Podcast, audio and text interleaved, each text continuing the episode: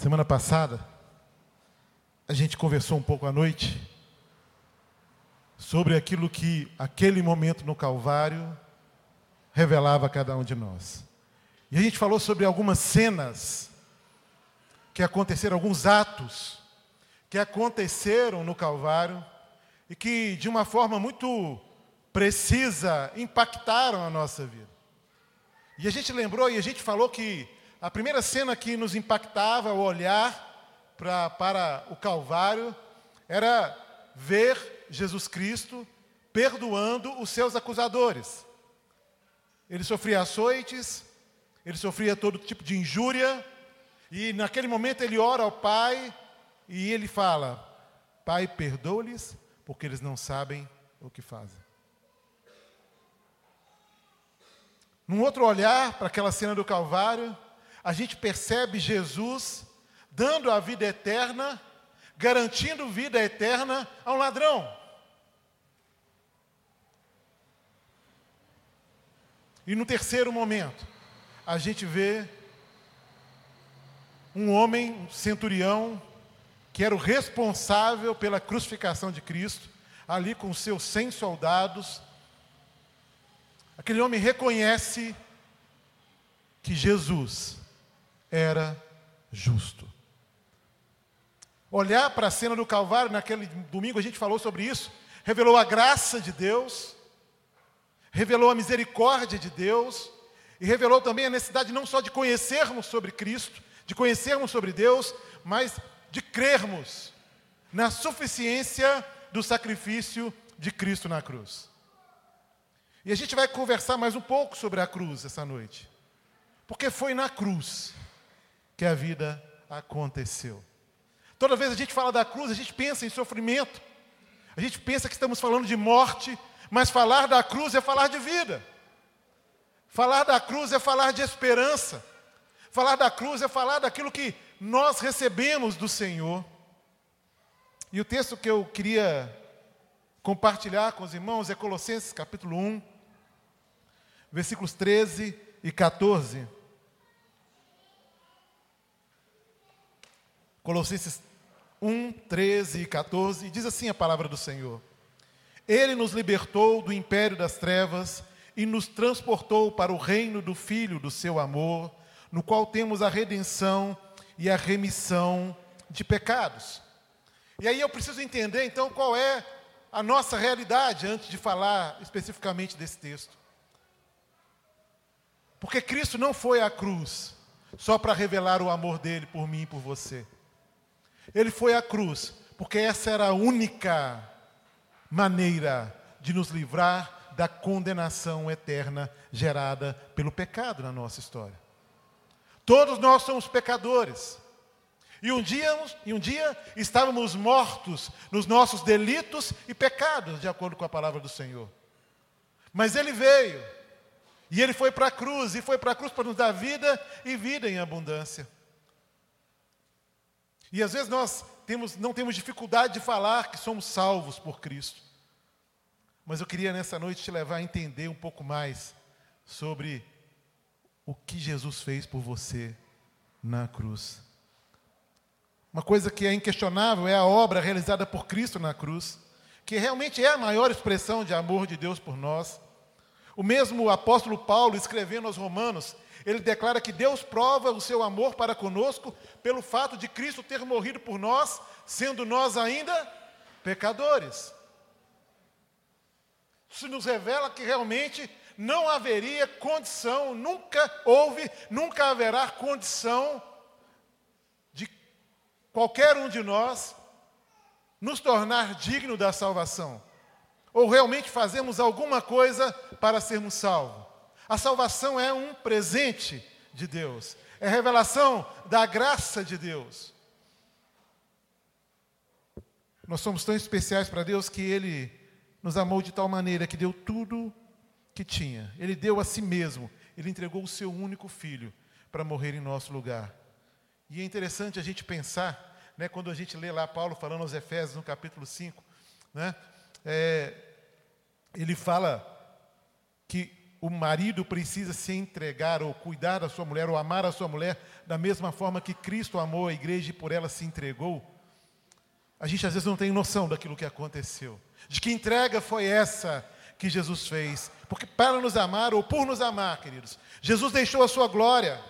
Ele deixou o seu trono, ele esvaziou-se de si mesmo, ele se tornou homem, servo, colocou sandálias de homem no seu pé, vestiu roupas de homem para estar conosco. Por nos amar, ele foi perseguido, ele foi preso, humilhado, açoitado, levou na sua cara cusparadas, envergonhado, pregado numa cruz. Sendo Deus, queridos, ele se fez homem. Sendo Senhor, ele se fez servo. E sendo santo, ele se fez pecado. Sendo bendito, ele se fez maldição. Sendo autor da vida, ele deu a sua própria vida por nós. E quando a gente olha para esse texto que Paulo escreveu aos Colossenses, a gente enxerga a obra do amor que Cristo realizou na cruz do Calvário por nós. Porque foi na cruz, queridos, que ele nos libertou. Amém, irmãos? Nós somos livres. O versículo vai dizer: Ele nos libertou do império das trevas. 1 Colossenses 1, versículo 13, primeira parte. E libertar aqui tem essa, essa ideia de libertar de algum tipo de servidão, de tirar do domínio da escravidão. O verbo libertar também significa livrar do perigo, tirar você daquele lugar de risco, daquele lugar de morte. Já a palavra império significa autoridade, ou talvez poder. E Paulo está aqui afirmando que Deus nos libertou do poder, da autoridade, do domínio que Satanás tinha sobre as nossas vidas. Amém, irmãos? Ele nos libertou disso. Estávamos todos nós mortos nos nossos pecados e delitos. Estávamos todos nós vivendo como escravos do pecado. Mas Cristo nos libertou do império das trevas. Essa expressão libertou confirma que a obra de Jesus, né, a libertação foi absolutamente consumada. Ela aconteceu, né, por aquilo que Jesus fez ali na cruz. Por causa do que Cristo fez na cruz, nós não corremos mais perigo de passar a nossa eternidade, a eternidade separados de Deus. Antes da obra de Cristo na cruz, queridos, por causa do pecado, nós estávamos no império das trevas. A gente estava lá na casa do valente, preso, acorrentado, oprimido, sem esperança, sem alegria, condenado à morte eterna. Mas Cristo abriu os nossos olhos, Ele tirou as correntes que nos prendiam, Ele abriu os portões que nos trancavam nesse reino de escravidão e nos fez sair para viver a liberdade de uma nova vida com Ele. E eu fico pensando quanto a gente entende isso. O quanto a gente compreende que essa palavra liberdade, ela está intimamente relacionada com a salvação. Mesmo porque as pessoas por vezes olham para a igreja, olham para os servos de Deus e vão dizer: ah, aquele povo lá é um povo bitolado. É um povo que anda lá no cabresto do pastor da igreja deles. Essa é uma grande mentira, irmãos. Porque o que Cristo fez comigo e fez com você é libertar você. Libertar você do domínio das trevas. Libertar você da escravidão do pecado. Tirar você daquele lugar onde você, conscientemente ou inconscientemente, seguia as orientações do inferno. Em Cristo há nova vida. Por isso mesmo Paulo disse lá em 2, 2 Coríntios capítulo 5, versículos 17, Assim que se alguém está em Cristo, é nova criatura, as coisas velhas já passaram, e eis que tudo se fez novo. A obra da cruz, irmãos, é a obra da libertação. Ele nos libertou do império das trevas para vivermos em novidade de vida. E eu te questiono, querido, é assim que você tem vivido? Você tem usufruído realmente da salvação de Cristo Jesus naquilo que tange a liberdade? A liberdade para ser feliz mesmo, a liberdade para curtir a vida mesmo, mas sem ser dominado pelo pecado, sem precisar daquilo que é pecado para ser feliz, ser feliz porque Cristo te libertou, vivendo a liberdade e a felicidade que foi conquistada na cruz. Você pensar em ser livre, querido, é pensar em não ter que, de não ser dominado por nada e nem por ninguém. Porque o próprio Cristo, Ele morreu para que todos fossem salvos. Mas Ele dá a mim e a você a liberdade de escolha. Ele nos liberta. Foi na cruz também que Ele nos transportou. Paulo vai dizer, e nos transportou para o reino do Filho do seu amor. Deus não apenas nos tirou da região da morte, como também nos transportou para dentro do reino da luz, o reino do Filho do seu amor. Houve ali um traslado, uma transferência, uma mudança imediata de local. Deus nos tirou do império das trevas para o reino da luz. Ele nos mudou de posição. Ele nos colocou num lugar diferente de onde nós estávamos. E a palavra grega, traduzida aqui pelo verbo transportou, significa remover de um lugar para o outro, transferir. Uma expressão que era muito usada é, nos dias de Paulo, usada no mundo antigo para descrever o costume de é, trasladar ou trasladar a população que era vencida numa guerra. E então eles levavam aquele povo, transferiam aquele povo para outro reino, para outra nação. Entretanto, se a gente pensar em termos espirituais, esse traslado em, ele tem quatro características. Ele é um traslado do poder de Satanás para o senhorio de Cristo. Ele é o traslado do império das trevas para o reino da luz. É o traslado da escravidão para a liberdade, da condenação para a remissão dos nossos pecados. E na vida do cristão, querido, a obra da cruz tem um, um antes e um depois. E hoje, na classe da, dos jovens, a gente estava conversando um pouquinho sobre isso. Antes estávamos no império das trevas, sob o domínio cruel do opressor Satanás. Antes andávamos no cativeiro do diabo, acorrentados pelo pecado. E agora estamos livres, libertos e salvos pela obra da cruz. Fomos não apenas libertados do império das trevas, mas também transportados para o reino da sua luz. E talvez você entrou aqui hoje, querido. E você entrou aqui cansado. Cansado de lutar contra o pecado. Talvez cansado de lutar contra os seus vícios. Cansado de lutar, talvez, com uma postura completamente diferente daquilo que você sabe que seria necessário para a sua vida. Você entrou aqui fadigado, porque quer se ver livre de algo e não consegue por si só se ver livre daquilo que te prejudica. Mas eu quero dizer para você que esse Cristo que foi para a cruz trazer vida, Ele está neste lugar e Ele quer abençoar a sua vida, Ele quer te libertar de, hoje daquilo que te domina, daquilo que te faz mal, daquilo que te aprisiona. Mais do que te libertar, Ele quer te levar para o reino da sua luz. No antigo império, nós estávamos debaixo da escravidão, mas no reino da luz nós somos livres. No reino das trevas, Satanás queria a nossa morte, mas no reino da luz, Cristo morreu a nossa morte, para que nós pudéssemos viver a sua vida. A obra da, da cruz, irmãos, é uma obra de transferência. Ele nos transportou do império das trevas para a sua maravilhosa luz. Amém, irmãos? Mas foi também na cruz que ele nos redimiu. Foi também naquele lugar que ele trouxe significado para a nossa vida. Paulo vai dizer: no qual temos a redenção. E o verbo redimir significa libertar um prisioneiro mediante um pagamento de um resgate. E pensar naquilo que é resgate. Resgate é a libertação é, do local em que se estava preso mediante o pagamento de uma quantia, de um valor que anteriormente é combinada.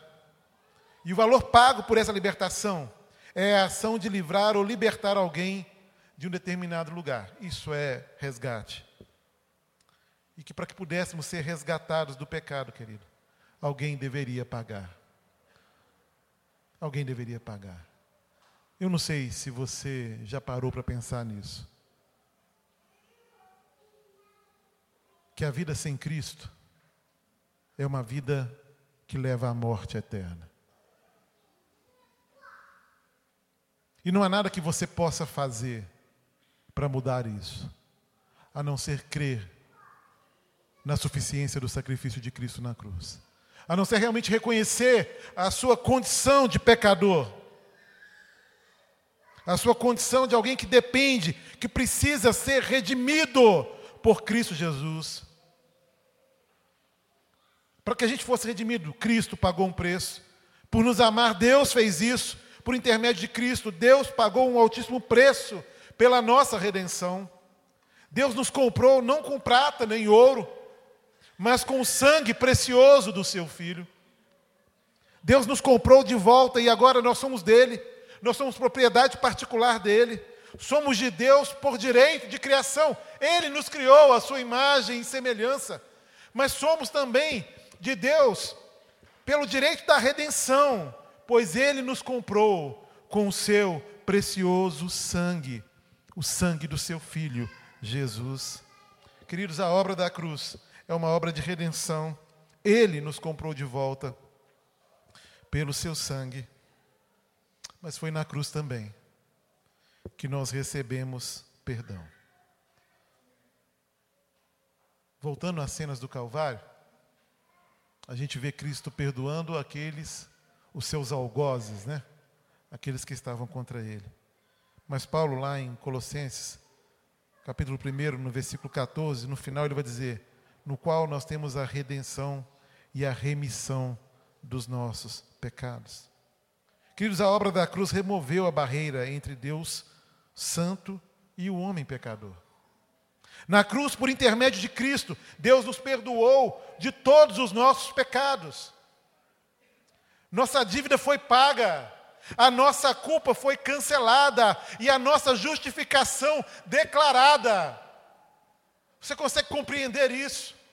Consegue compreender a extensão, a profundidade daquilo que aconteceu na cruz, daquilo que foi conquistado na cruz? Porque você é perdoado por Cristo de todos os seus pecados. Porque foi lá nessa cruz, naquele lugar, naquele sacrifício, que a culpa foi retirada e que a sua justificação diante de Deus foi declarada. E aí faz sentido a fala de Paulo em Romanos capítulo 8, versículo 1, que nenhuma condenação há para aqueles que estão em Cristo Jesus. A palavra perdão está intimamente relacionado a cancelar a dívida. Perdão sempre será um ato sacrificial, irmãos. Eu fico com ônus, eu fico com prejuízo ao perdoar. É assim que faz, é assim que acontece. Dessa forma, o perdão de pecado é o cancelamento de uma dívida. E por isso que Paulo afirmou, né, lá no capítulo 2, no versículo 14 de Colossenses, tendo cancelado o escrito de dívida que era contra nós, que estava que constava de ordenanças, o qual nos era prejudicial, removeu inteiramente, encravando-o na cruz. Sabe, os nossos, a nossa dívida como escravo, ela foi cancelada. Os nossos débitos é, não podem mais nos escravizar. Satanás não encontra mais nada nos nossos arquivos no arquivo da nossa história para nos acusar. E Paulo confirma essa verdade quando ele diz: quem fará? Quem fará alguma acusação contra os escolhidos de Deus? É Deus quem os justifica. Quem os condenará? Foi Cristo Jesus que morreu e mais, que ressuscitou e está à direita de Deus e também intercede por nós. Compreende, irmãos? a verdade da cruz? Consegue compreender o tamanho do amor de Deus por você? Consegue compreender o que que não há e não tem como existir maior manifestação de amor do que essa. Ele me livra de toda acusação. Ele me torna justo, porque o ato de justificação, no qual nós estamos falando aqui, não é que Deus está dando uma, vai dar uma justificativa para os nossos erros. Não é que Ele vai arranjar uma desculpa para o nosso pecado, mas é que Ele nos faz justos. Essa é a verdade.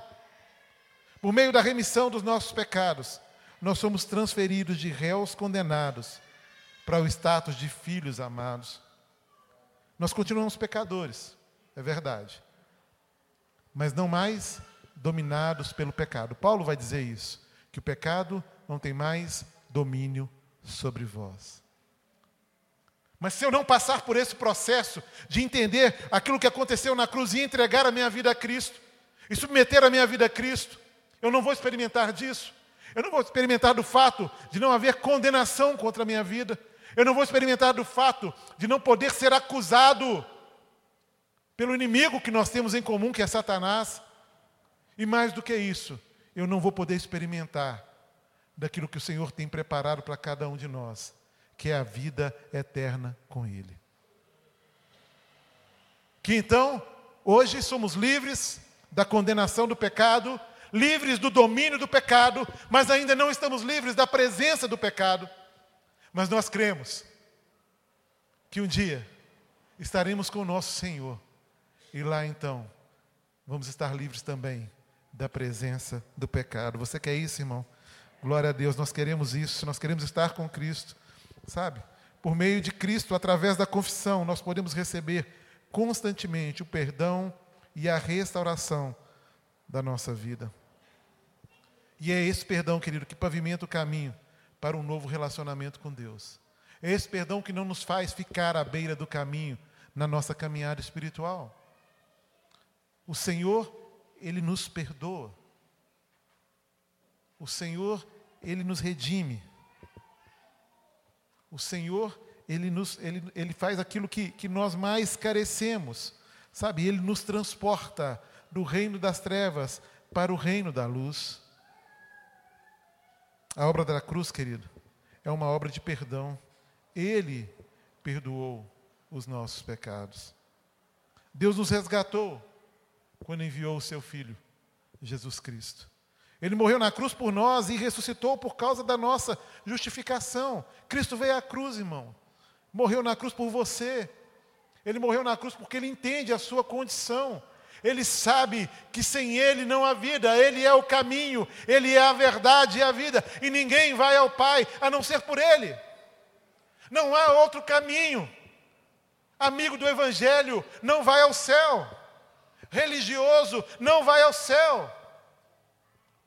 Pessoas que não têm a sua vida transformadas por Cristo, alcançadas por Cristo, vão para o inferno. A verdade é dura. A verdade é ruim, mas essa é uma consequência do pecado. Por conta do pecado, a morte é certa na vida daquele que não crê em Cristo Jesus. Porque o salário do pecado é a morte, mas o dom gratuito de Deus é a vida eterna. O presente de Deus o carisma de Deus é Cristo Jesus na cruz, morrendo a nossa morte, para que a gente pudesse viver a vida dele. Não tem universalismo que dê conta disso, irmãos. Essa ideia de que Deus é bom e no final das contas ele vai salvar todo mundo. Isso é mentira. Os salvos são aqueles que reconhecem a sua condição de pecador e reconhece, acima de tudo, a suficiência do sacrifício de Cristo na cruz para mudar a nossa história. Fora de Jesus não há possibilidade de salvação, porque lá ele nos libertou, lá ele nos transportou do império das trevas para o reino da sua luz, ele nos redimiu e ele nos perdoou. Foi ele quem morreu na cruz e pagou pela nossa salvação. Não há salvação em nenhum outro. Ainda que o mundo admire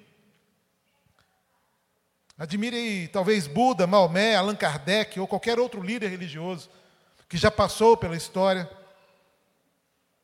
Nenhum deles morreu por você ou foi escolhido por Deus para ser o Salvador do mundo. Jesus, queridos, é o único mediador entre Deus e os homens, e foi por amor que Jesus se entregou na cruz. Eu queria que você pensasse nisso. Eu queria que você pensasse nessa verdade. Eu queria que você entendesse e olhasse para você e, numa forma corajosa, e você que nos visita em especial, peça a Deus, peça a Deus para falar o seu coração: se Deus, qual é a minha condição? Qual é a minha real condição agora? Porque a gente está distraído, as pessoas estão distraídas. A gente tem vivido tempo que a gente não se preocupa com amanhã. Importa que eu seja feliz hoje. Importa que eu aproveite a minha vida agora. Mas assim como é nos sonhos profissionais e acadêmicos, há também é também com relação à nossa vida espiritual. Não adianta você sonhar em ser um grande profissional na sua área e ficar só no sonho. Não adianta querer passar no concurso para ser um juiz, para ser um delegado federal. Se não tiver um preço, vai ter que estudar mesmo. 10 horas por dia, 12 horas por dia, durante algum tempo, para conquistar. Assim também é na cruz, não adianta, querido. Viver a religiosidade e achar que por isso você vai para o céu ser bondoso, generoso, boas obras e achar que isso vai te garantir lugar junto a Cristo na eternidade. Porque não vai. O que vai te garantir lugar junto a Cristo na eternidade é o seu reconhecimento de quem você é. Um pecador, alguém que está distante de Deus, mas que reconhece o amor e a graça e a misericórdia dele. Reconhece aquilo que ele fez na cruz e reconhece que o que ele fez lá, ele não fez para um grupo seleto. Ele não fez para alguns. O versículo central da Bíblia é muito claro. Porque Deus amou o mundo de tal maneira que todo aquele que nele crê não pereça, mas tenha vida eterna.